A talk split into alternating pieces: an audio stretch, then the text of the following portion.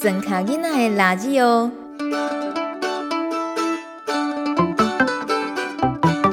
Hello，欢迎收听《米米之音》。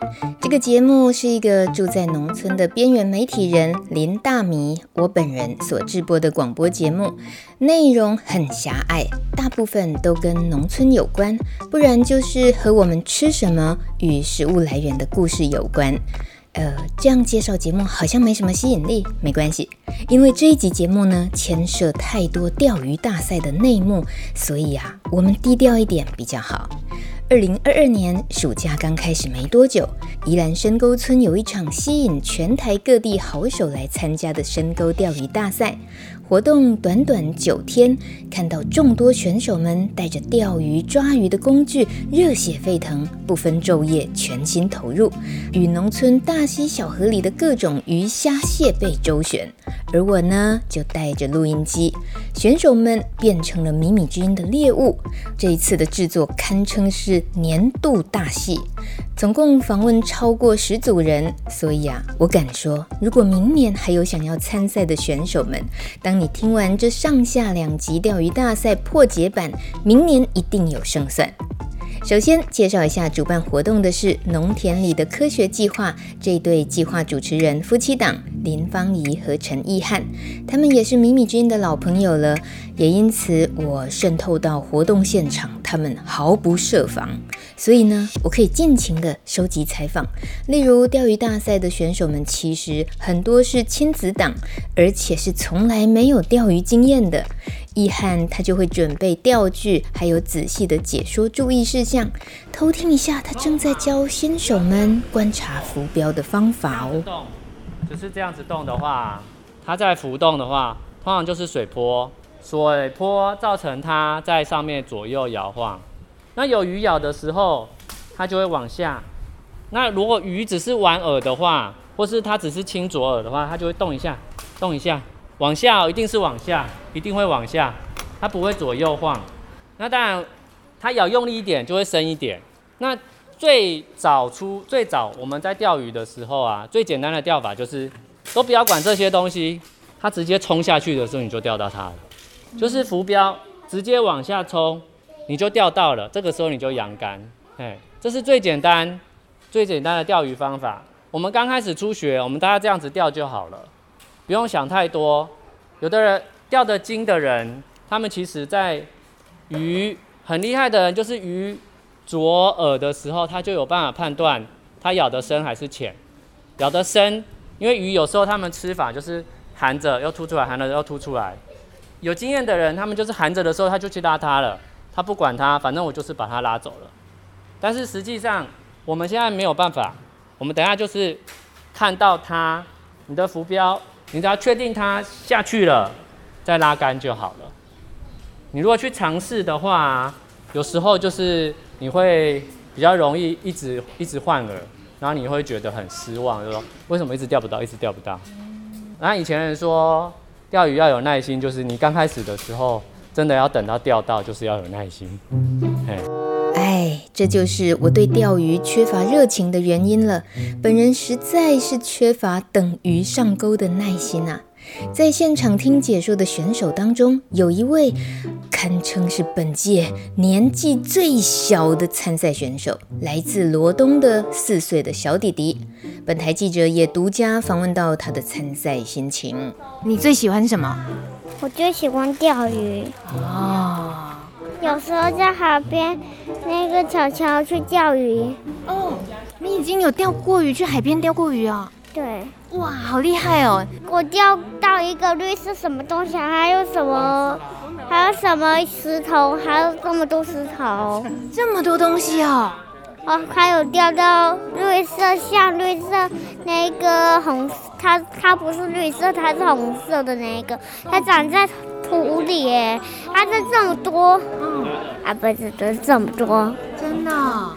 究竟这位四岁的小钓手说他在海边钓到的这些是鱼还是海洋废弃物呢？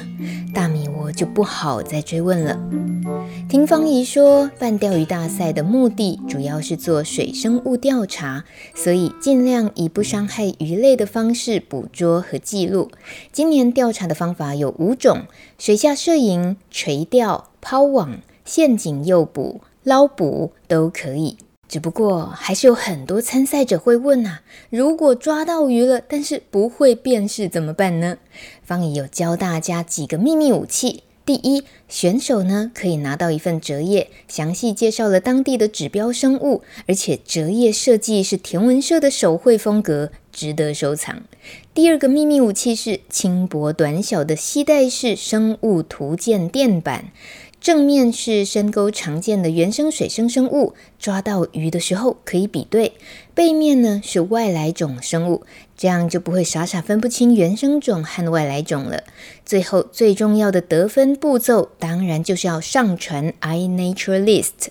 iNaturalist 这是一个自然生态观察资料的共享平台，透过手机的 App 或者是电脑网页，就可以上传分享自己的生态观察资料，或者是欣赏别人的发现。不管是鸟类啦、动物、昆虫、植物、蕈类，都可以在 iNaturalist 上找到一席之地，十分容易上手。欢迎大家有空也不妨可以打开来看看。接着，我跟着钓鱼解说的行程来到一处水圳旁边，看到一组全家参赛的队伍。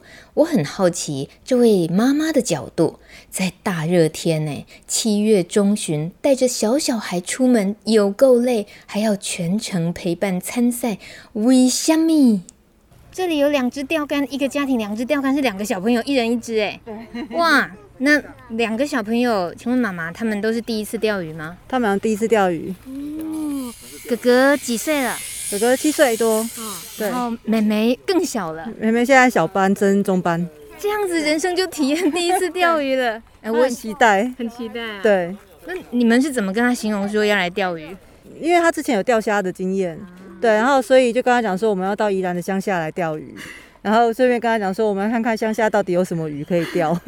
哎，等一下啦，宜兰的乡下，请问您从哪里来？我们是宜兰市区啊。哦，太可爱了，就那个来过整开意思哦，明明就在市区而已啊。那你自己钓过鱼吗？我有跟我先生以前交往的时候钓过。那这一次想带小孩来参与这一次农田里的科学计划钓鱼大赛，他又不是那么单纯的钓鱼，你们是什么想法？想报名参加？那时候我们是看到我们中研院的学长有就是分享这个活动，然后想说正好我们回来宜兰，然后就然后我先生就跟大老大讲说，就是跟他讲说这个活动的起因是什么，要想要调查他有其他的活动，他去调查那个田野里面的那些那些就是应该说鱼鱼鱼鱼群的族群分布那些或者是数量等等的，然后就先刚刚稍微跟他稍微解释，然后可是跟他说，因为他年纪太小，所以我们是参加这种钓鱼活动，然后顺便让他练习怎么钓鱼，对。哇，你先生很认真，还是要把很背后比较重大的意义都要讲。对对对，我们从小都老大都是习惯，都是跟他都会讲清楚啊。对，好棒啊！所以你会感觉到他对这一次来参加活动的期待是什么？就是想钓到鱼的那个心情嘛。开始，所以他刚看到别人钓到鱼，他开始在着急，很怕自己没有钓到这样。所以你们是不会太紧张于小孩子如果接近大自然这种河边、溪边陌生的地方，怕他掉下去而已。通常做了什么心理准备？没有什么心理准备，最最多就是捞他，把他赶快把他捞起来。你说掉下去捞起来就好。这个妈妈的气势我很欣赏，谢谢。你自己呢？有没有对这个钓鱼大赛有比较好奇、了解、觉得它有趣的地方有吗？对于他，我其实因为我自己在宜兰的时候，从小在宜兰长大的时候，我其实从来没有钓过鱼，所以其实我真的很好奇，说宜兰的水里面到底现在的状况是怎么样？因为以前我知道宜兰的水很干净，可是我今天看到那个，我刚刚是当然听到说是后来是说有氧化那些的，可是我还是很好奇，说现在到底农田里面，因为毕竟还是会有那些农药的问题，所以还想知道跟以前的数量到底比起来会有差多少？对，然后或许以后我回去之后可能。要讲讲给老大听的话，还要帮他查一下查一下资料，说宜兰到底以前的鱼的数量多少，那跟现在我们最近现在到底有什么变化？对对，尤其是钓鱼大赛办四年了，这些资料都累积下来，已经有人都明显看得到它有很大的改变，即使只是一年跟一年之间的差别，已经有看到还是在减少吗？对对对，对，你们也会觉得小孩子这么小就需要对环境这些这么敏感吗？不用到很敏感，但是他要稍微知道一下，对，会比较好。又听到有人钓到鱼了，而且蛮大的耶！恭喜！耶！有人钓到鱼了，这个声音我听了很兴奋，但是其他选手听了可就紧张了，因为自己的浮标还没动静啊。这时候，主办人方怡也会趁机帮大家科普一下，认识这条鱼。你说这只鱼是台湾石冰，它其实是呃宜兰这边很常见的，但是呢。老实说，它原来不属于这里，它是台湾的原生种，但是呢，它是原来只分分布在台湾的西海岸，所以原生种也会是一个岛内外来种。哦，对对，是概念。嘿，那像阿公就说，以前没有这种鱼。嘿，陈荣昌他跟我讲，在短短的二三十年内，因为人类活动，改变了它原来的分布范围的一个很好的例子。所以会有它比较适合西部生活，比较不适合东部这样的情况吗？其实它只分布在西部，并不是因为环境，而是更久的历史。从冰河时期，它是从大陆那边来的。那因为冰河起降嘛，啊，台湾有中央山脉，所以它只能分布在台湾西部的河川。它倒不是因为环境，是因为。啊、呃，更远古的就是历史事件这样子。然后你说她已经怀孕了是吗？不是不是，她发情了，她是公的。啊，她发情，她是公的。她是公的。然后你你看她就是发情的时候，她的背鳍会比较黑，然后她的其他鳍是有一点淡淡的红色，就是会比较美的意思。嘿，然后石冰呢，就是吃成体的时候，它身上的那个黑色斑纹会越来越淡。嘿，啊，如果是小鱼会非常明显，嘿，所以从一只鱼其实可以讲蛮多的事情哈。鱼一看就能够马上辨识公的或母的，可以。你是说有的可以，有的不行啊？对，有的公的跟母的长得一模一样。有的鱼在繁殖季的时候，公的会有一些特别的所谓性状出现。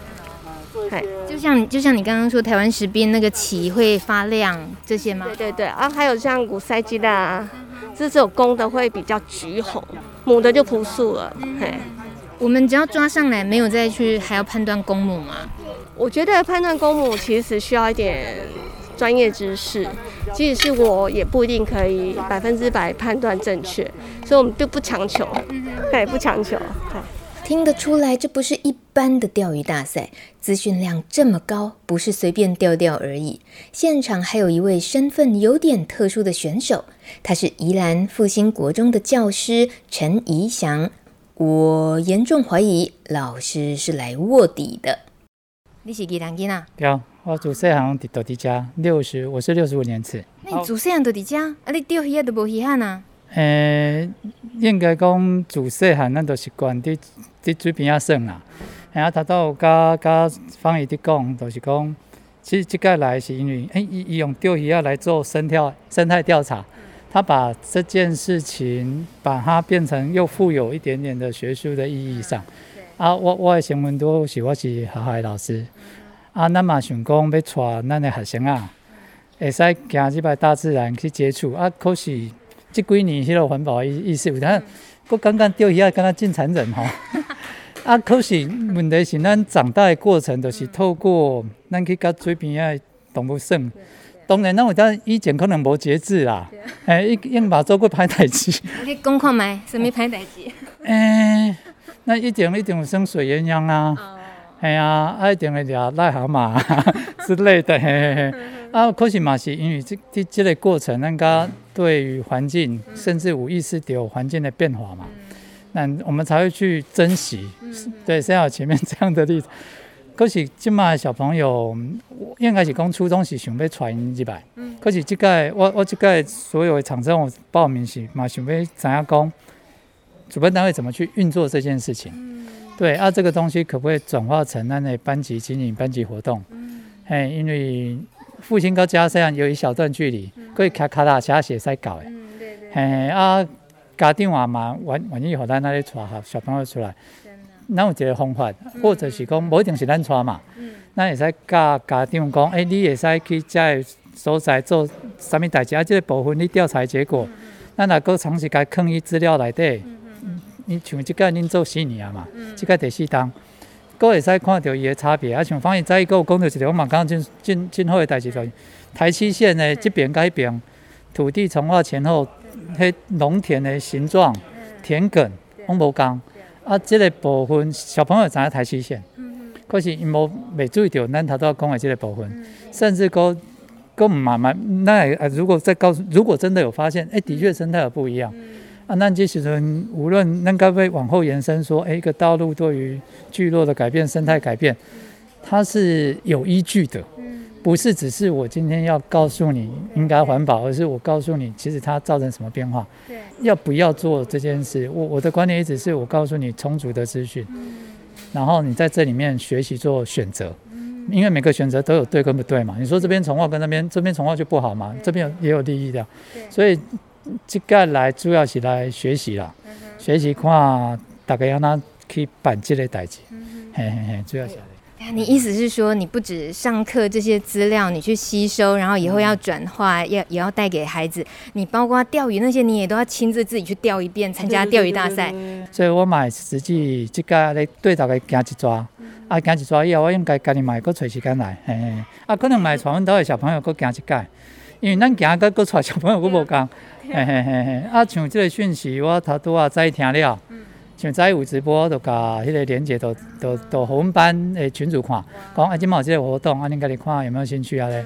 诶，啊嘛伫阮班的班群顶玩个 po，啊，头头讲做笔记就是，啊，阮给你听了啊，啊，咱可能嘛有做记录，吼，啊，做记录诶部分，咱甲讲，诶，啊，今天早上老师听了什么课？啊，部分嘛是，诶，因老公感觉有有兴趣，讲，诶，老师，那我可不可以来？无紧，我就带你来，诶，至少咱知影哪几个点嘛？因为这样听起来其实。诶，我我这样听起来，方宇这边或者是主办这边应该有个想法是，第一个就是接触自然这件事情，去认识环境，然后再来我们再将这个变成是一个资讯，对。未来做，无论是在未来生态观察里面，我我我我觉得这也是一个很聪明的做法，无论对于主办或者这个环境的延伸，对对对来讲，或者是我们要获得物种的资讯来讲。啊，又又有又有娱乐性，这是一个还蛮厉害的想法。对对对对，我常觉得寓教于乐，从小听到大，就寓教于乐哦，就是一边教，可是让你又觉得好像很有乐趣，好像说起来很简单，可是真正去执行，像一个钓鱼大赛。四个字看起来就觉得哦，就是大人小孩都很欢乐，就是钓钓鱼嘛，这样。结果不是那么一回事，就真正参加了才知道不是那么一回事。可能你的学生很可能也会觉得说，哇，老师要带我们钓鱼大赛，可能瞬间参与了之后又会觉得，老师你骗我，这要怎么规矩这么多？你会不会觉得这对于学生来讲，真正了解它的意涵的时候，也会有一些冲击？应该是说，很，像这次，这次如果以这个活动来讲。我咱的目的嘛，就是带因来比赛。嗯。就像我头头讲，因为即个包含在在一个有讲 iNature 的使用方法嘛。哎呀，iNature 后边其实，因为我伫下教一个生活科技，那以前叫公益啦哈。啊，伊即个 iNature 内底其实包含伊的数据收集，高有 AI 辨识嘛。这个地方某一点咱给你伫下下讲的是，我讲给你来教你钓鱼啊，而是咱可能伫讲，哎，给你咱伫即个内底，哎，他用到了什么样的？这个技术它在这个活动它怎么被应用了，或者是说我们今天要办某个活动，可是我需要这个技术，那那我们才去学这个技术。原则是这样，就变成我为了解决某个问题。而这个我刚刚这个钓鱼大赛，它啊为为我家己为课程来看，我就感觉因为当然是个课程的主题，啊给你这个主题来对，我会收集资讯，啊啊，所以我一用用了这类活动，他怎么安排这些活动的内容，啊怎么吸引大家过来。可是他又怎么把这些资讯量化？嗯，对对对。然后啊，他的前面，其实我嘛想要讲找时间美方以以安那去安排整个课程的脉络，包含一世界里面每次都给不一样。这一次是在做断面嘛，切面的部分啊，那个那个关系跟连接，我相信他一定有很多的想法。哎，所以我讲我即个来嘛就学习啦。哎，至于对安怎转化，咱毋知。所以你头拄仔问讲学生啊来感觉伊互骗无，应该是安尼讲。我我我我我无打算骗伊来。诶，我打算甲讲，诶，我就像我头头讲，我逐逐场我有去算，我甲你讲我算着啥，啊，你有兴趣我就带你来，啊，你无兴趣，你你无紧啊，你找你有兴趣的去做就好啊。诶，我基本想法是安尼啦，因为即个部分本来就是不无伫咱本来学校课程内底，你若讲要有知识课程无伫内底，可是我嘛，咱嘛甲这个这个机会创造出来，啊，要不要把握？这是你的代志嘛，你的蛮宽，反正咱头头讲的嘛，所有事情拢有选择嘛。啊，甲你讲，你选择这个，你也可能会有啥物好耍的。啊，你无选择，迄嘛无啥，诶，都、就是安尼啦，尊重嘛，以尊重人的想法来。我感觉这个主办拄着知音，大知音就是老师力呢。哎，那好，你知影这个后面深度的一些意义。啊，你拄则跟你讲到，你家己嘛有囡仔，啊，你尤其是宜宜兰大汉的，咱就是诶，这个领域性来讲，可能当作宜兰是一整体的。其实无呢，敢若伫宜兰的囡仔来讲，你的学生复兴国中的学生，你家己的小孩来讲，可能对即种。深沟村的即个所在，真正较犹阁较增开的环境，已经是这么陌生的吼，所以要创造讲钓鱼啊啦、钓鱼大赛即种寓教于乐，互因熟悉物种、熟悉环境，迄嘛是拢需要创造的，即嘛已经无遐尔简单啊，对无？嗯，诶，若讲因家己的经验啊，像你头头咧讲，我都我你你讲，我就想讲，啊，你伫宜兰市因有看到倒位有水，吼，啊，因为阮学校来讲。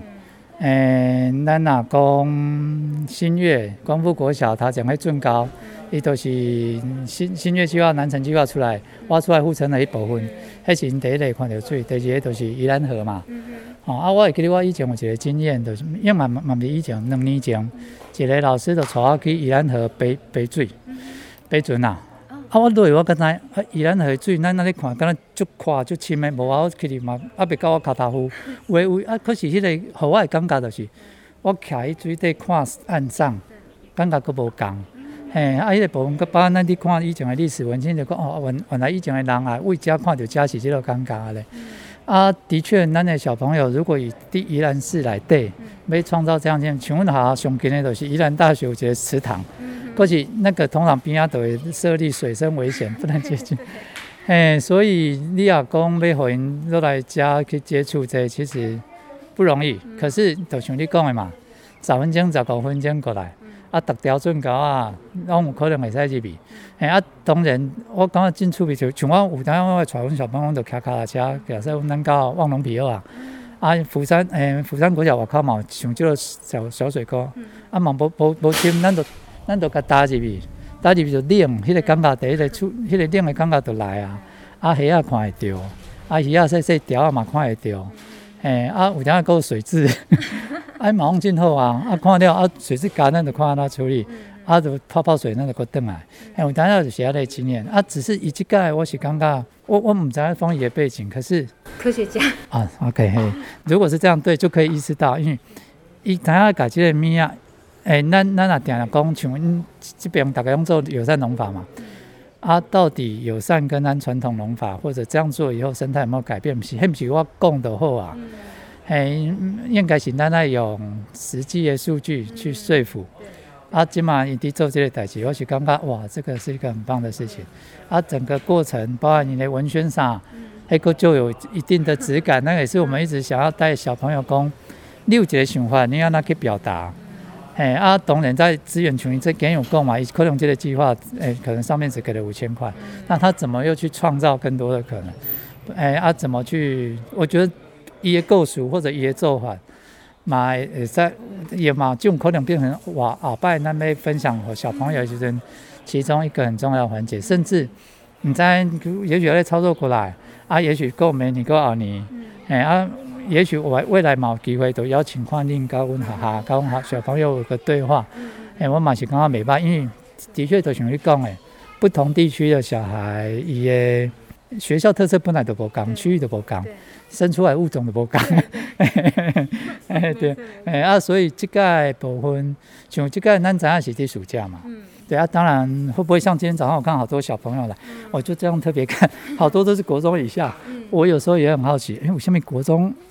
会变成一个一个坎，因为你看咱的学习单位嘛，国小以上、国小以下，家长参与度其实也很高。到国中我也不知道为什么家长就放手了，可是我觉得小朋友成长需要家长陪伴。哎，啊，如果可以，尤其像这样户外活动，这样在其实相对也减轻老师这边的压力。说实在的，对对啊，其实像有主办单位办，我觉得更好。对对对，因为那个有很多要办保险啊，办什么，对不对，我觉得那都是一个很好的事情。哎呀，钓鱼大赛时程进入最后一天。宜兰圆山的枪仔连皮号称一级战区，因为这里水质清澈、物种多元而且丰富。米米君特派在深夜十点半，鼓起勇气，一人前往黑漆漆的埤塘，想要寻找传说中的台大生态研究所情侣组参赛选手钟慧明和林永伦。呃，永伦，你你跟慧明，你们都是研究生态这方面领域的是吗？是没错，我们是从事相关类群的研究，不过我们不是从事鱼虾蟹贝的的类群这样，我们各自有自己的研究的类群。是什么类群？我我是负呃研主要研究两栖类，然后但也涉猎爬行动物，然后这四年也开始接触一些鸟类的研究，但专长主要都还是两栖类。那慧明是哪一类？嗯，因为我大学的时候其实没有特别专精在某一个类群，反而是工作之后接触到和同事们一起去调查，接触到了一些两栖类、爬虫类还有鸟类的调查，所以就对野外调查有兴趣。那现在呢，就是继续就读研究所中的研究人的类群，就变成是。比较不容易观察到的土壤里面的蚯蚓这样子，是对。那你们这次对于水里头的这些这么有兴趣来参加钓鱼大赛是为什么？慧明说说。因为因为我们觉得这个游戏真的是太太好笑，就是每一年的文案就是会觉得很吸引我们参加，然后。还有一个可能是因为之前工作的时候都是公民科学相关的领域，可能鸟类跟两栖类都有。那这个深沟的钓鱼大赛，我们觉得也是很厉害的公民科学，所以就也算是放松，就来玩玩看了。你说放松玩玩是花了多少时间在这里才还叫放松吗？嗯，放松的话，因因为活动是一个礼拜，但其实我们自己的时间。嗯，没有办法整个礼拜都参加，所以其实就只有留到了这个周末最后的两天做冲刺。本来还抱有一点希望，可能可以有，可能就是看了前年的时候，好像人没有那么热络，觉得应该还有希望可以有个前几名吗？但但今天看起来应该是没办法。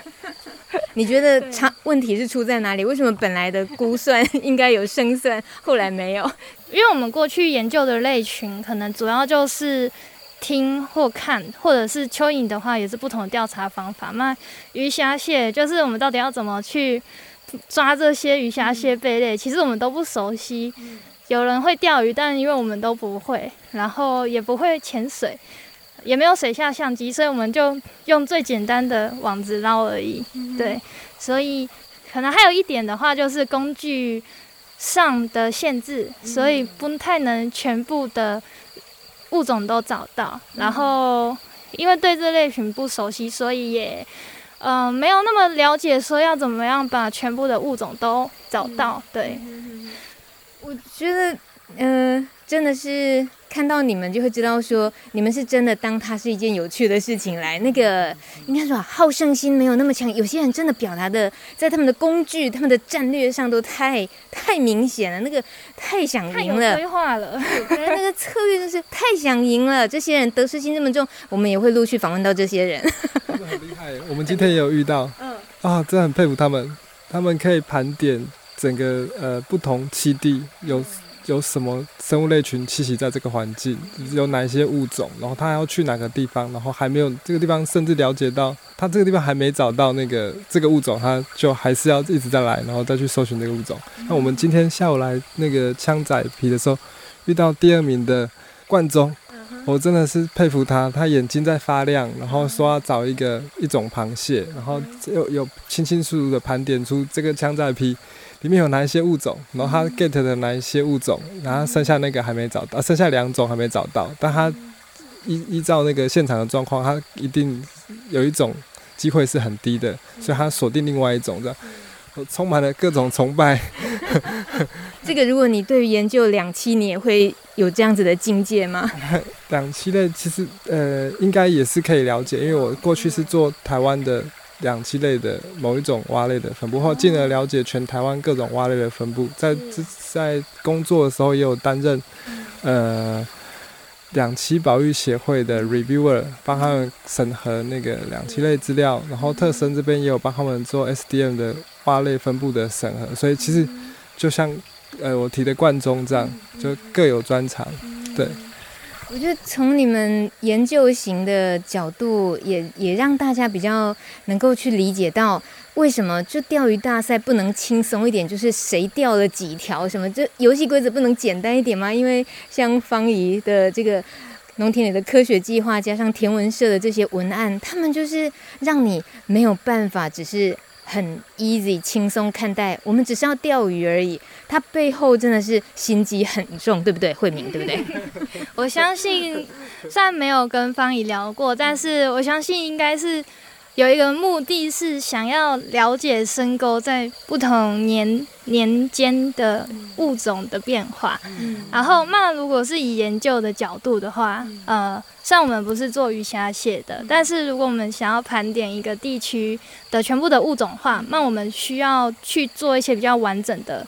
调查，呃，或者甚至是你前面调查就要先有一个系统化的、系统性的规划。嗯，听说方听方怡说也有一个参加者，今年就是画了在深沟的地区就画了网格，那他就去做每个网格的清点，这个其实就很标准，就是我们想要，对，这就是系统化调查一种，就是我们要了解全，我们要说这里到底有什么物种的时候，我们就一定要。呃，有一个方法就是我要做普查，嗯、所以他就每一个点、每个方格都要去巡过一遍，然后他整个做完之后才可以完整的说哦，这里有什么样的物种。嗯、那这呃这样子其实才是真正严谨，嗯、然后再更麻烦一点的调查方法。所以呢，呃，从研究的角度来看的话，在钓鱼大赛的这些参加的限制，它其实可能算是少了一些，就是因为它没有规划分工说，说哦，大家只能调查哪个，它是一个让大家，我我自己的角度啊，因为我我是觉得它是提供说我们有很多的工具可以调查鱼虾蟹，所以像他们粉砖的 po 文，我都哦，原来还有这些工具可以用，所以有点像是学习。呃，不是是这个领域，或者是不是这个领域有兴趣的人，怎么样去更接触到这块？然后，呃，因为地点就是很大，然后也他们有推荐一些景点，所以有点是想要鼓励到大家，就透过很多人的一起参与，来让整个地区的物种的名录更明确一些。对，可能就是。它就跟系统化性的调查就是有一点点不一样，有点是让参与者和这些付出的人力增加，然后达到差不多的效果。嗯，你这么解释，我好像比较懂嘞。这就是可以让食物跟那个研究理想可以有一个中间值，感觉它很亲民，然后更吸引很多人来，这 才是它的重点啊、没错没错，我我补充一下，慧敏讲的很好，然后。这种调查有分两种类型，然后一种叫做有系统的规划的调查方式，那它必须要有固定的时间、固定的频度，还要固定的努力量，然后然后还要有专家来去进行这样，这种叫做系统性调查。那那个通常会由科学家或者是由专业的人士来进行，但是这样子的话很难打入民众，所以呢，他规划的这个方式我们觉得非常非常的棒，是他现在其实。以专业的角度限制不多，但是有又有民众来讲限制又很多。不过已经相对来讲，它因为不设限地点，不设限时间，它只给一个范围，然后不设限。刚刚有才有提到的是调查工具，所以在种种的不设限之下，这种取样取到的样本又又称为叫做逢机型的或机会型的调查方式。那这种方式不严谨，轻松。但是参与者会变很多，他不会再是只有专家可以参与。如果是有系统性调查的话，我跟慧敏也不会来了，因为我们专长不同，类群不同，工具又不同，然后那个专业度又不够，所以那个机会型的好处是我补充一下，它收集的资料会比较快速，然后会比较大量。它不再是只有专家办得到，它是可能是一般民众就有机会可以成为生态保育的一份子。或许我们抓抓这些鱼，我们自己觉得，诶，我们是来玩的，但我相信这些资料如果上传到 iNaturalist 会被有。呃，科学做利用的空间就变很大了，因为它是一个开放资料的平台，甚至还会到全世界的 GBIF 去。它是一个呃全球保育的生物资料库，也是全世界最大的生物资料库。那这边补充一下，逢基型的有一个缺点，就是这是很难避免的，好，因为逢基型它，但是我讲这个又有点太多了，但是我可能再补充一下，因为在使用资料上，它会有一个盲点是。像我们刚刚慧敏有查一下资料，最被记录最多的叫做台湾石滨鱼。嗯，对。但实际上，台湾石滨鱼应该不是深沟里面最多的物种，所以它被公民科学家记录是公民科学家是虽然参与度很广，但是它是自由去选择这个物种的，所以我们可以很清楚、很明确的知道这个名录，但有限的条件应该就只有知道这样是。我们可以利用到这些名录被建立起来。但如果你要再更细致的调查，说哪一些物种分布在哪里是最多的，那还是要走系统性调查。所以，呃，系统性调查有它的优势，但它操作困难。所以一又回到刚刚补充慧敏讲的是，逢机型的资料，逢机型的调查方式，虽然很不容易知道更细致的的的资讯，但它也是最容易、最快速可以建立这个名录的方式。这样。非常感谢你的补充，我觉得大家除了娱乐之外，真的吸收资讯的部分需要靠比较学者研究型的来为我们补充一下。但我们还是会想要那个很俗气的了解一下，请问你们战国怎么样啊？战绩怎么样？老实说，有点戳到伤心之处了。就是我们刚刚来也很紧张，想说啊，到底我们排名多少呢？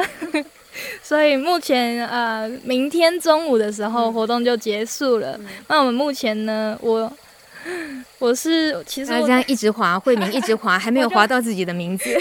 我我其实只上传了十笔，因为。呃，对，然后永伦的话呢是有了二十二笔的记录，那他在第十名，然后我在第二十二名，不错啦，五十名内嘛，什么标准有点低。他全部的参与者只有四十九个人，是。那最感受到收获最大的，像这种钓鱼大赛，不要去管名次，那会觉得这是第一次参加嘛？你们两位是首次，对。那所以感觉对自己的生活经验里面收获最大的、比较兴奋的事情是什么？其实也很久很久没有踏水了。然后我我自己是在地宜兰人，所以对土地上格外的的有感触。因为可能因为你有关注农地，其实我我自己研究上也特别关注农地，因为我是宜兰人，然后看到宜兰地景的变化，然后加上很多的呃。沟渠，然后有很多人工构造物的添加，像是土提式的田埂啊，或者很多传统的农业皮塘的消失，然后这些变迁，土地地景的变迁，在在心情是非常沉重的，尤其这二十年来，从那个雪穗，还有。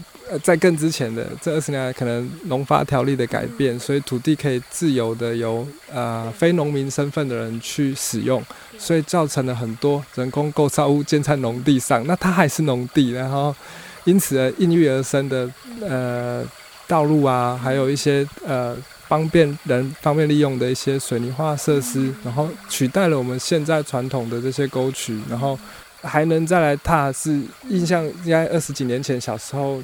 我我住罗东，然后也是像深沟这种环境，然后到处鱼虾蟹贝啊，甚至我家附近的一些罗东的运动公园周周边都有很多甲鱼，就是鳖中华鳖，那小时候会去抓，然后一次就带了十几只回家。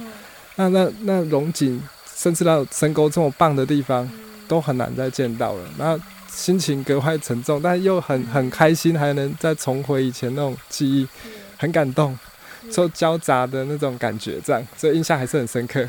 慧明呢？我的部分的话呢，我就比较单纯的是，因为我自己过去的人生中，就是没有什么机会，就没有那些抓鱼或捞鱼的记忆或经验。童年失欢嘛，我同情你。呃，不是，我觉得，呃，我觉得，呃，我想一下，我不能说小时候没抓过鱼就说人家童年失欢，不能这样说，对对对。其实刚好，我觉得就是点的技能不一样，因为我小时候的话，因为家里也是家家里也是农夫，所以其实我小时候的游乐场就是家里的田，或者是家里种的一些树，所以所以我就是比较多的经验是在这。那我也是。今天这几天来做，然后就第一次接触到，啊哇，可以有这样的溪水，还有鱼，就这个体验很快乐。然后，但后来就是听刚刚永仁这样讲，然后也有想到说，诶，为什么我小时候的我小时候会没有这样的经验？我就自己回想，是因为嗯，我本身是高雄美农人，那美农的话呢，可能在我我现在二十几岁，所以可能其实他在二十几年前。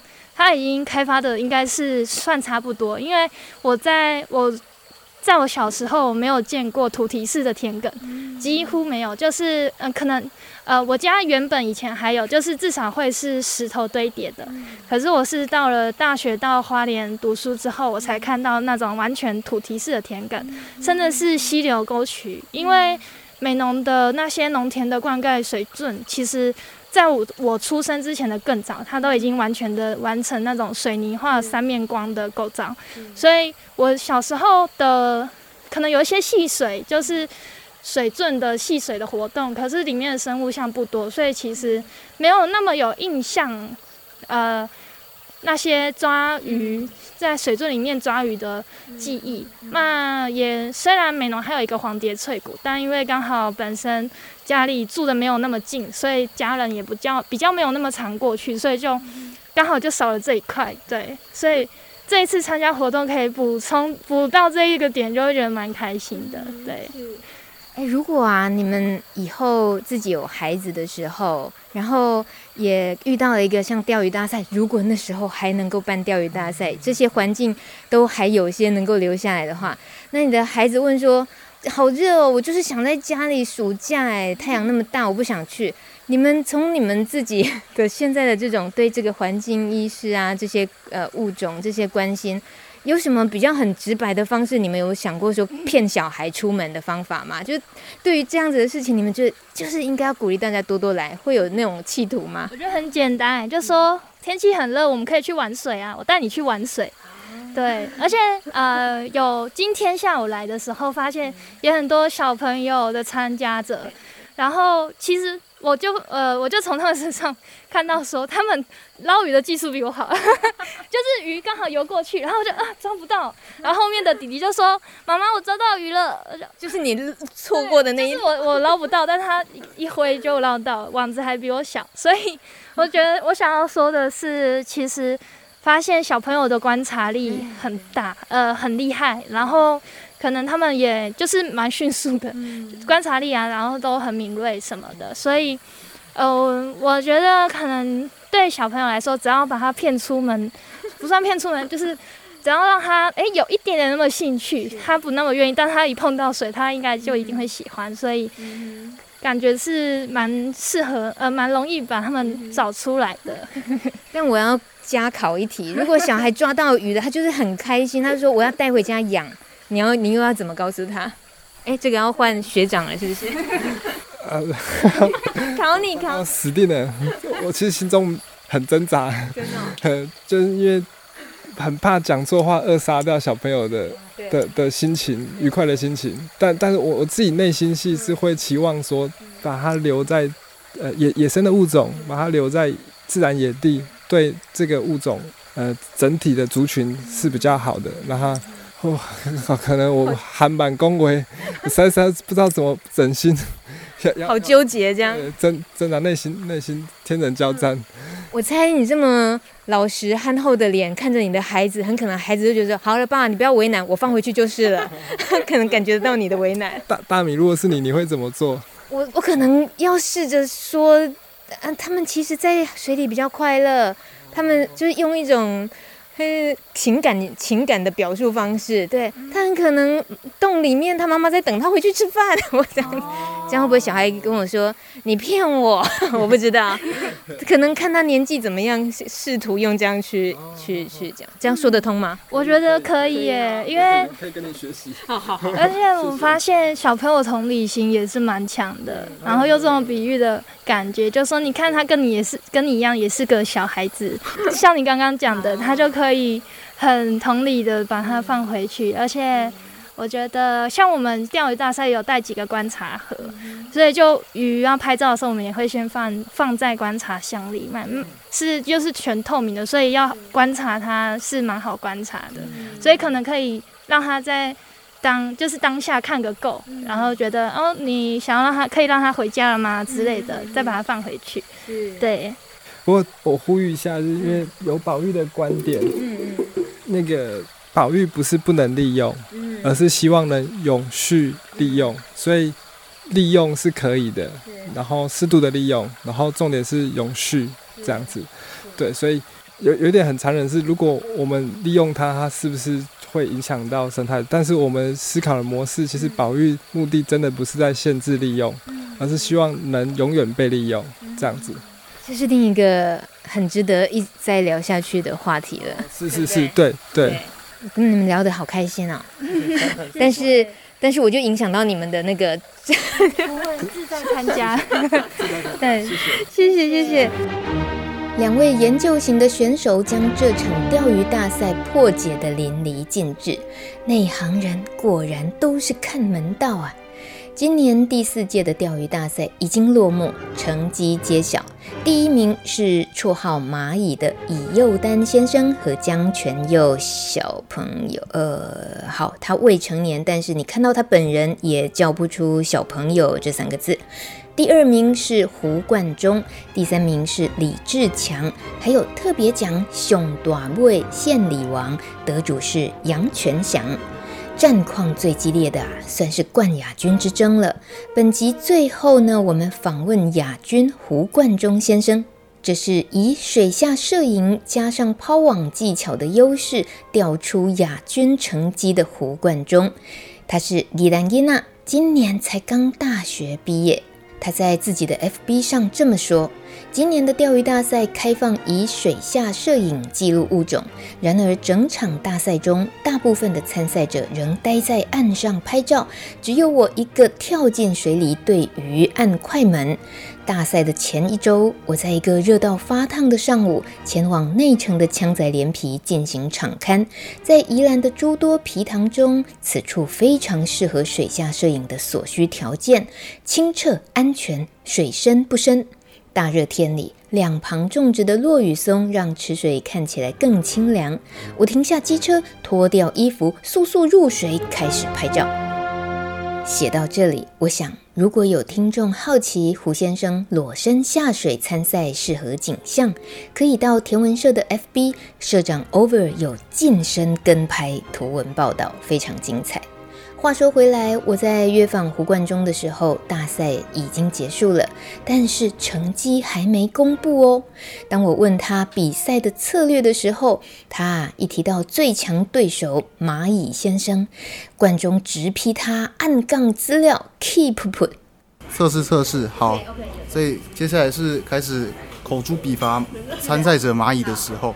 就是状况是这个样子的哦，因为因为所有资料会上传到 iNaturalist 上面，然后我看蚂蚁它是二三季的第一名，所以它的物种基本上最多，我看好像也没什么人找到物找到的物种是他没找到的，所以我只要跟他的资料就可以。然后蚂蚁的资料都是公开的，所以他找到的都的他能找到的生物，既然点位公开，我觉得我应该有能大部分应该也有能力找到，除了一些比较罕见或是难抓的，像是鲶鱼、头沙之类的一些这样有问题的，所以我就。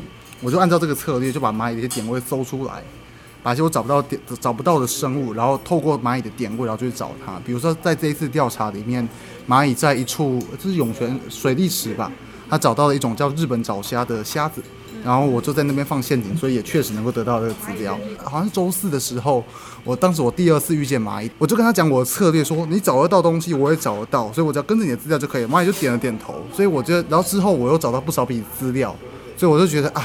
大赛胜券在握，就是蚂蚁这个人应该是强弩之末，我赢定了。然后结果我就周五那一天，因为我当时脚受伤，所以我就没有到共同店这边抓鱼，然后就是在床上睡觉，然后吹冷气，一觉醒来发现干蚂蚁上传四五个物种。我睡一觉起来，世界就变了，你知道吗？睡一觉起来，我就立刻变成第二名，而且好像追不大上去，我心里就很怕。而且我觉得更有心机的是，那时候大赛最后天是周日嘛，他上传的两个物种是乌龟，乌龟在白天会出来，但晚上是不会出来的。所以我一觉起来，发现蚂蚁上传资料资料，但那个资料我在晚上我找不到了，所以我当时立刻心急如焚，就是。垂死病中惊坐起，骑去圣宫拼奖金，是七八点晚上，我睡不好觉，然后就觉得不行，我不能待在这边，我就冲来这边找到一笔台湾追石螺，这样我补上一笔，然后接下来事情就是，我就开始跑到深沟这边，我就沿着深沟这边走，我有看到一条鲶鱼，它大概三十多公分大，可可是就像对它不小，因为。我没有看清楚它怎么样，但其实当时跟另外一位，呃，跟半兽人那个张全佑他聊的时候，他说那个鲶鱼在晚上的时候，它很活泼，会会又跳又窜这样。我看那个姿态，觉得应该就是鲶鱼。所以我看到一条鲶鱼，但是没有抓到它。所以接下来的状况就是我去搜点位，其他点就是先沿着水沟找找土司找。找鲶鱼，想说运气好，说不定可以赌到，找不到，所以我又跑去人家记录过的点位去找土司，找不到，所以我在又在水沟里面捞泥鳅，结果又找不到，所以最后绝望的我就跑到共同店这边，是在深沟的那个深沟国小那边，因为其实，在过往的记录中，虽然这边的螃蟹大部分是泽蟹还有毛蟹，但其实有过一笔自文公蟹的记录，今年还没有记录到，我想说就过去，然后那天状况很奇妙，就是。我第一天来找螃蟹的时候没有找到日毛蟹，第二天找的时候找到两只。那天去的时候，我想找找到十几只。我觉得可能是因为深沟国小的前面的植株被移掉，所以它们跑出来，然后死了一片。对，尸体尸体真不少，而且就是已经有味道。我就在那边翻那个尸体，然后找找找，然后就找一找，就是，唉，就十二点五分，那大赛结束了，然后谢谢大家。就觉得我像龟兔赛跑的那个兔子一样，啊，大赛结束，然后一早起来发现他们找到两只乌龟。目前好像只有两三组人马会使用水下摄影这个东西。那我在里面应该算是比较熟练的，所以我就找到之前没有发现的高深固鱼。它其实是我先看到再抓了，对，高深固鱼，然后还有那个叫什么？对，珍珠石斑，珍珠石斑，然后还有一些资料这样。呃，对我拍到，不过我当时是用抛网抓到的，因为我当时去的前几天它其实不大好拍，不知道为什么，就是。你从水面上看，它很容易看到，但在水面下它会躲得很远。我不知道为什么会这样，所以我当时想说是用抛网，对，然后这个抛网也让我抓到了今年的两笔记录之一的日本秃头鲨，我觉得真的是触稳了，爽。你说日本秃头鲨抓到了触稳啊？可是为什么你又觉得日本秃头鲨是最无聊的物种？哦，那个叫什么？大米刚刚讲的东西是我接下来要发表在上下游的一篇文章的内容，就是我在里面有提到说，我平时觉得日本秃头鲨是一个很无聊的物种，那可是当我抓到为什么会这么兴奋？事情是这个样子的，因为呃，我之前在观察的环境大概都是东北角的独立溪流一带，所以这个地方离海很近，在那个地方以洄游性生物为大宗，然后在这洄游性生物里面最大宗的，我不敢说之一，但日本秃头鲨绝对有前二三名。所以数量非常多，就是总之重点是很多，所以在这边看到不要看了，然后每次去一定会看到，什么都就是什么鱼都会让你失望，只有日本秃头鲨不会让你失望。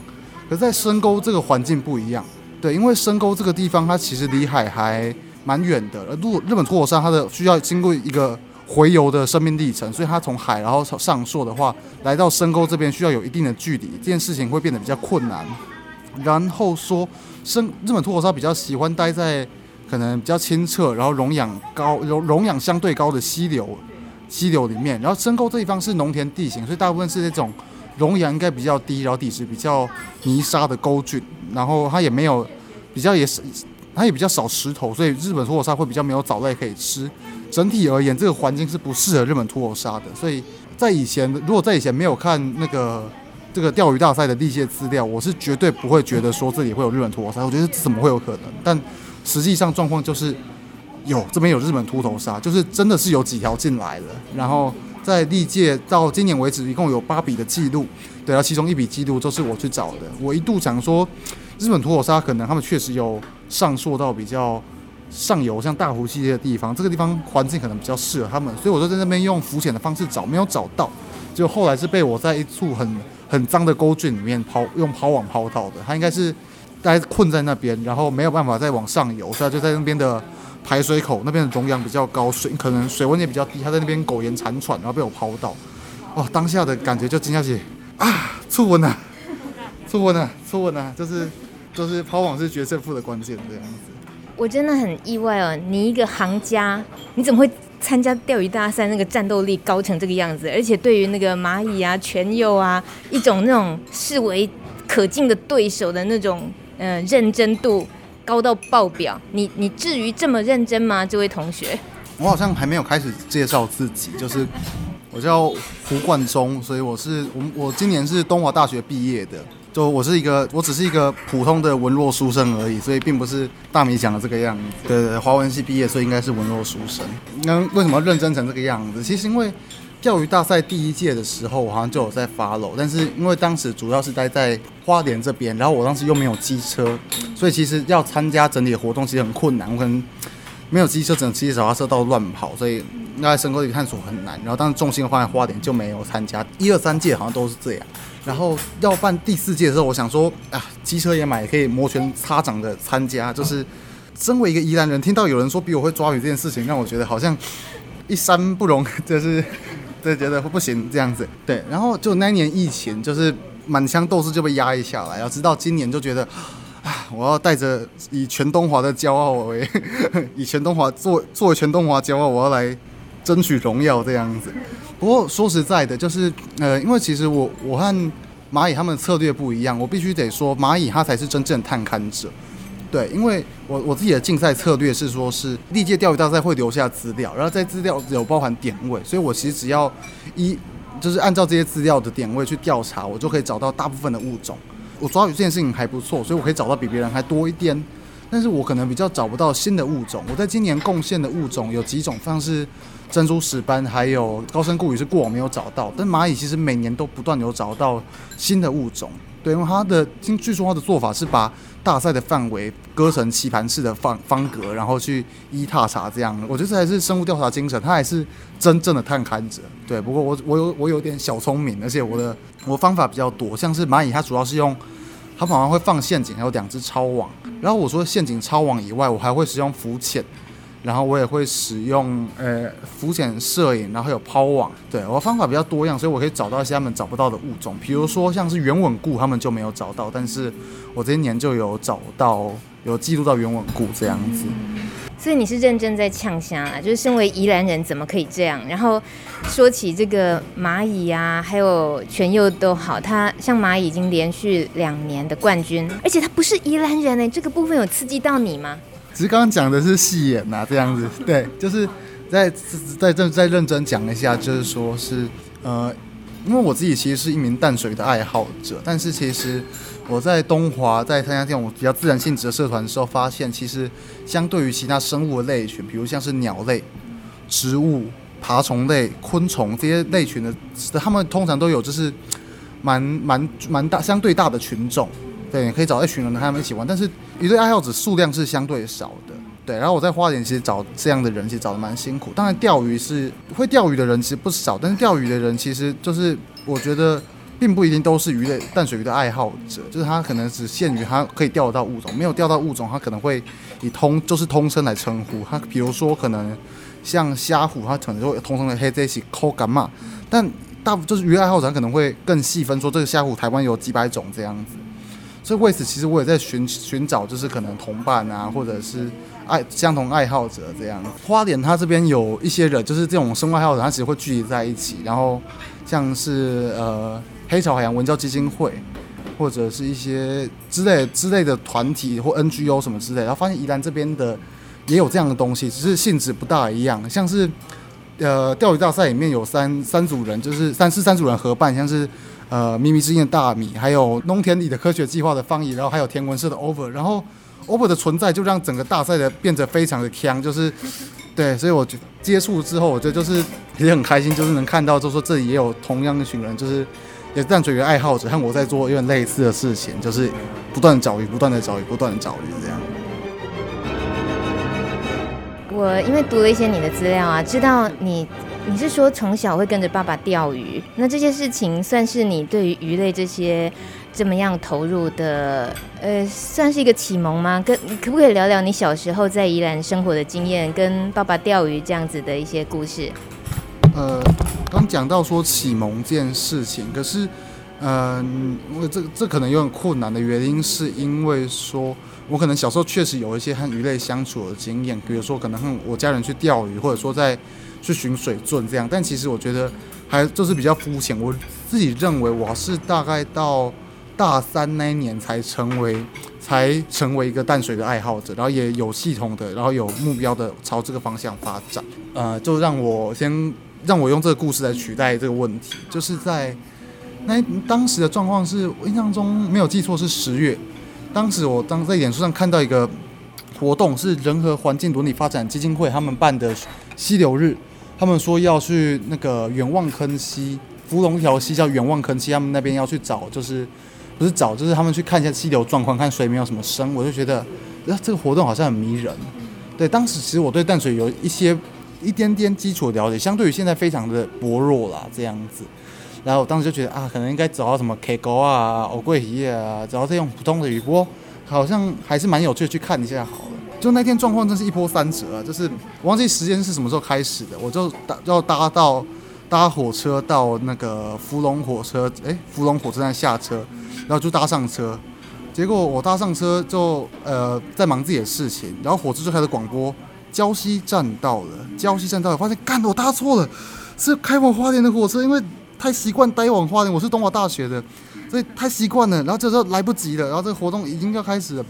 我就下车想说怎么办？怎么办？怎么办？然后最近火车有一段一段时间才来，我当时做了一个荒唐的决定，就是我找到一辆计程车司机，然后跟他说：“你可以载我去福隆吗？”他就用了惊讶眼说：“哦，这会有点远，会有点贵。”我说：“没关系。”然后之后问他多少，他说一千块。我只能我一千块给出，但是如今想起来，这一千块给的非常值得。我当时在那边不是搭到目的地之后，我发现我其实没有搭到目的地，因为我当时我手机其实是没有 WiFi 的。所以我真的就搭到一个莫名其妙的地方，然后所以我就那个地方连便利商店都没有，然后我就在没有用着没有网络的手机的离线地图走了几公里，走错了，走回来几公里，又走错，我好像来来回回几遍之后，我才真正找到那集合地点的那个桥。而现在对那个路径已经很熟悉了，但当时真是觉得历尽千辛万苦才找到这个桥。那天的那天状况是我在底下，然后我找我朋友顶的溯溪鞋，然后我挖进趴下去。那天。我看到了，呃，让有看到好几种鱼，最让我印象深刻的是一种叫做无极赋能海龙，还有黑鳍之牙虾虎的鱼。因为用声音是没办法描述它们的状况，所以我建议是听众自己可以去查一下这两种鱼的样子。就这么说吧，在一个礼拜过后，我又回来看了一下这种鱼两次，看了，对对对，故事就是从这边开始的。嗯，我觉得我这时候必须说，我在那个罐中的文字上读过，他刚刚说。看到什么东西没有办法用声音形容，你必须亲眼看见。可是我觉得贯中的文笔，它会让我们用文字仿佛代替眼睛看到一样。例如，他形容虾虎，他说过，如果你在潜水的时候看过黑鳍之牙虾虎雄鱼如何晃动它的背鳍，那我打赌你会愿意用双腿或歌声来换取一对鱼鳃。这位年轻人，你真的很冲动哦！有这么值得拿你的双腿 跟歌声换鱼鳃？你想干嘛？可能不是每个人都会觉得值得，但我相信有我会遇到有些人他会觉得是值得的。我觉得，嗯，我还是会觉得说，我的文字是比不上真实的鱼的，我的文字只是自然的赝品而已。虽然说我在我也在尝试，就是。如果文字只是赝品的话，那我写作是为了什么？这样我也在思考这些问题，至今还没有答案。不过我对目前定，我觉得我对自己的定位比较像是，我觉得自己比较像是水鬼一样存在，就是你跟我来，你听我声音，你跟我来，然后你跟我到水里面，我会让你看到一切。我觉得我比较像是这样的东西。然后有些人听不到那个声音，但是我相信有些人会听到那个声音。对，我也是因为听到那个声音之后，我从此就变成了那个声音。对。你就是等于那个爬山爱好者，会说有那个摩西娜召唤的声音，类似那个情境，是不是？你是往水里去，然后爬山是往山里去。我有点像，有觉得有点像是这个状况。不过坦白说，台湾目前水鬼还不够多，因为台湾的淡水鱼其实嗯，在其他生物类群里面，感觉它受到的关注是比较少的。像一般淡水鱼有在关注的领域，大概是在比较大型的河川或皮塘里面，但是独立溪流其实是比较少人关注的东西，所以这也是我之前在比较关注的面向。然后就我所知，独立溪流一直要到近大概二十年来左右，才会有人开始去了解相关的生物类群。对，所以我之前在就了解这种东西，然后现在发现其实哎，农田感觉也是一个可以关注的地方。然后之前我和主办单位方毅有聊到说，就是我参加这个钓鱼大赛，其实对农田这个地景还有它的生物还有这些关系是有改观的。因为我其实以前就觉得这边很无聊，因为之前待的是呃东北角这边，它是靠海的溪流，所以这边有非常丰富的两侧回游性鱼类。然后它的特征，它的特点就是不可预测，什么生物都可能出现在这边。之前看有一位作家李正霖聊天的时候，我问他那个大溪川。呃，就是大溪渔港旁边大溪川有什么？他回答是大溪川什么都有啊，结果也真的是这个样子。对，然后现在这样，我就觉得深沟这边应该不会有什么东西。可是来这边的时候，呃，它东西相较大溪川确实是少，但是我发现了另外一个值得关注的面向，就是大溪川它和人的关系，我觉得是比较疏离的。确实，就是大溪川会和人有一些观点，像是人会去那边玩水、去洗菜、去呃采集鱼虾蟹，然后去上游有。那个自来水厂，但整体而言，大溪川感觉就是和不会说和人的关系如此密切。但在深沟这边的话，水水这个东西是依照人规划的路径在走的。这些沟圳、大排、皮塘这些东西，每个东西都是在规划之下被留下来的。我们看到的所有东西，看到的螺，看到的剑尾鱼，看到的石滨，乃至于鳖这些东西，其实它出现这边并不是偶然，都是符合某种。我姑且说是旨意吧，某种旨意，而这个旨意它可能，我现在没有办法描述什么。我现在想要描述这个东西，也就是人的旨意，或者说水路径。对，这是我对我还是有点好奇的东西。对。你被主办单位戏称为鱼叉先生，听说你一开始在问的时候就问说可以用鱼叉吗？请问你为什么要这么问？嗯，那鱼叉当然是一种。它是一种捕鱼的方式，这样子。我觉得我目前和水域相处有两种方式，第一种是摄影，第二种就是采集、采集或者是猎捕这样子。对，然后鱼叉是一种我觉得相对直接的方式。我以前会钓鱼，但后来发现我都钓不大到鱼，而且你放在钓竿放在那边，就是没有鱼来咬我，你不知道是真的没有鱼吗？还是鱼把你当白痴呢？那不知道这样，不知道是怎么样子。然后用鱼叉之后，它的其实互动是很直接的，无就是无，无就是无这样子。对，所以这种直接的方式，我觉得很符合我的个性。对，然后我之前主要是在花莲使用，然后其实，在宜兰我也在寻找，就是就是可以使用的对象，还有还有谁使用地点。像花莲那边主要是吴郭鱼，因为花莲的溪流其实蛮清澈，所以那边吴郭鱼不会有土味，然后味道吃起来非常肥美。然后在宜兰这边，我一开始是在呃东北角那边找，但是溪流比较短，然后直到来到深沟内田这边，才发现有些皮塘啊地方，它其实是适合插鱼的。对，然后它里面其实有不少的外来种，然后我觉得叉鱼这件事情对我，它是应该是一种友善、相对友善的渔法。对，所以我之前好像，诶，在大三、大四的时候，我还会在学校卖鱼，就是我叉了十几条鱼，然后拿去附近社区卖，我就跟人家推销说，我的鱼类，我叉这个鱼啊，它是有产地履历的。你你今天不知道你吃的鲑鱼是哪里来，但我可以跟你说，我今天叉的这条。我我可以跟你讲这条叉钓吴国语的故事，它是我可能十月的十月五日，然后在三站溪的那个溪流下晚上，我在那边某个石缝发现它有产地履历，然后而且我叉的是外来种，所以它相对于去捕捞一些原生种，比如说像是白鲳，像这种东西，它对于环境相对友善，然后我的渔法也相对于环保，因为它不会有很多的海废。你今天如果说是吃比目鱼，它可能是用底拖网，然后底拖网去抓的，它会有。废料，然后它可能也会造对环境造成损伤，但我的鱼叉它比较不会有这样的混货，还有这样的问题。对，然后最后一理由是，啊，拜托了，我还蛮缺钱的。可可是我外行，请问一下，叉鱼为什么你说是友善？因为光是叉鱼的这个想象的动作，因为我不懂，所以我想很可能很多人跟我一样想，会觉得，啊，你就把鱼叉死了，怎么会说是友善？那如果叉到原生种，那又怎么办？之类的疑问。哦，那这边是我刚刚忘记补充的一件事情。首先就是，嗯，我们要先确认一件事情，就是我们今天抓鱼是为了吃这件事情，所以在这样的状况下，杀死鱼会成为一种必然。然后当我自己抓到鱼的时候，呃，会做一件事情叫做活地，只是呃，并不是很精确的活地，它这是一种日本的处理鱼的方式，也就是让鱼脑死，然后去它去破坏鱼的脑部还有脊髓这样子，然后让鱼失去意识。所以市面上目前看到很多鱼，它其实是没有经历过这个过程。那所以鱼它死亡方式就是在漫长的痛苦，可能十分钟甚至几小时里面步入死亡。但我会觉得说，今天你既然要吃它，那你插到鱼之后会会，我会希望能够快快速结束它的痛苦。我认为这是比较活地有两个理由，第一个是听说鱼会比较好吃，第二个是比较人道。我目前感觉没有变得比较好吃，但我会觉得这比较人道，这是比较这是对的，这是对的做法，相对于其他鱼法。对，然后另外一件事情就是鱼鱼叉比较不会有混货的问题，就是混货在当今的渔呃渔业中其实是一个蛮重蛮就是蛮大的问题。比如说以底拖网为例，我们今天抓到的鱼，其实我们今天吃到一条底拖网鱼，可能背后可能会有好几条鱼是我们抓到但不需要，但它已经没救，它已经死定了这样子。但是鱼叉这件事情，呃，我觉得它可能还是会有徒劳的伤亡。有时候你会插到鱼，但是这条鱼它死定，但是你没有办法抓到它，这个时候我就会觉得。虽然说我抓到它，死定了；我没有抓到它，也死定。但这件事情不知道为什么就会让我觉得很沮丧。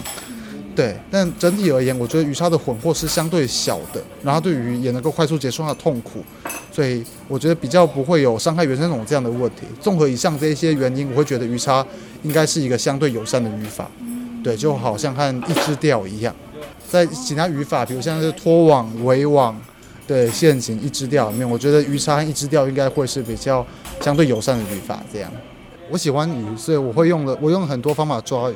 我钓鱼，然后我撒网，我用梯级法，然后然后用叉鱼，用浮潜，用陷阱。目前电鱼我也使用过，就是在跟钓跟着科学调查的时候，就是有科学调查的时候，我们有得到那个采集许可证，所以我们可以用电的方式。那个时候是去花莲调查外来种。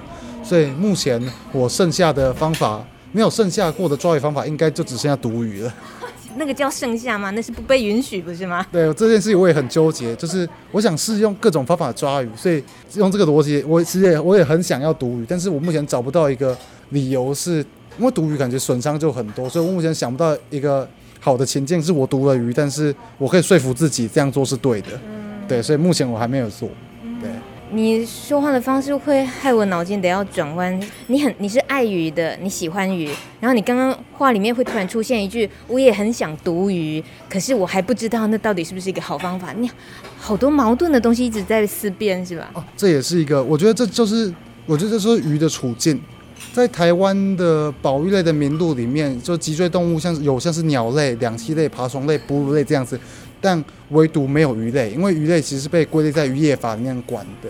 对，你可以看到鱼的脊椎作为一种脊椎动物，鱼类的身份，它鱼类的状况和其他脊椎动物其实不一样。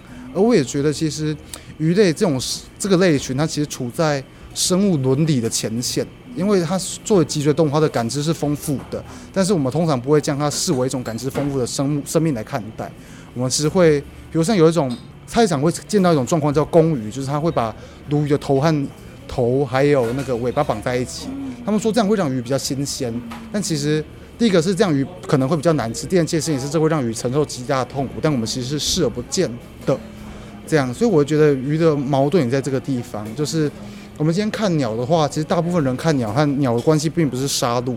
今天你要看麻雀，你不用把麻雀宰了这样，然后其实大部分人也不会有去捕猎鸟类食用的经验。但是在台湾里面，很多人跟鱼类相处的经验其实是来自于狩猎跟捕捞这样子，对，然后从中才衍生出相对的情感。我觉得这是非常有意思的一件事情。对，想要知道更多有意思的地方，其实可以慢慢去看罐中的文字。我觉得也是有一种有开了另外一扇窗的感觉。有有，我最近开始。开始那个爬文了，觉得哎，怎怎么会有这一号人物呢？OK，就先聊到这里啊，让你吃饭，谢谢。我我要我要吃饭了，谢谢大家。这位自比是龟兔赛跑寓言故事里那只兔子，而赞赏蚂蚁才是真正的探勘者。他其实是个有文学底子的年轻人。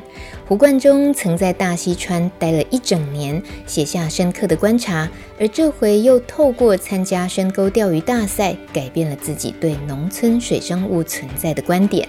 听着听着，大家大概都看出主办人方怡和易汉的心机了。钓鱼大赛绝对不只是一场钓鱼的比赛。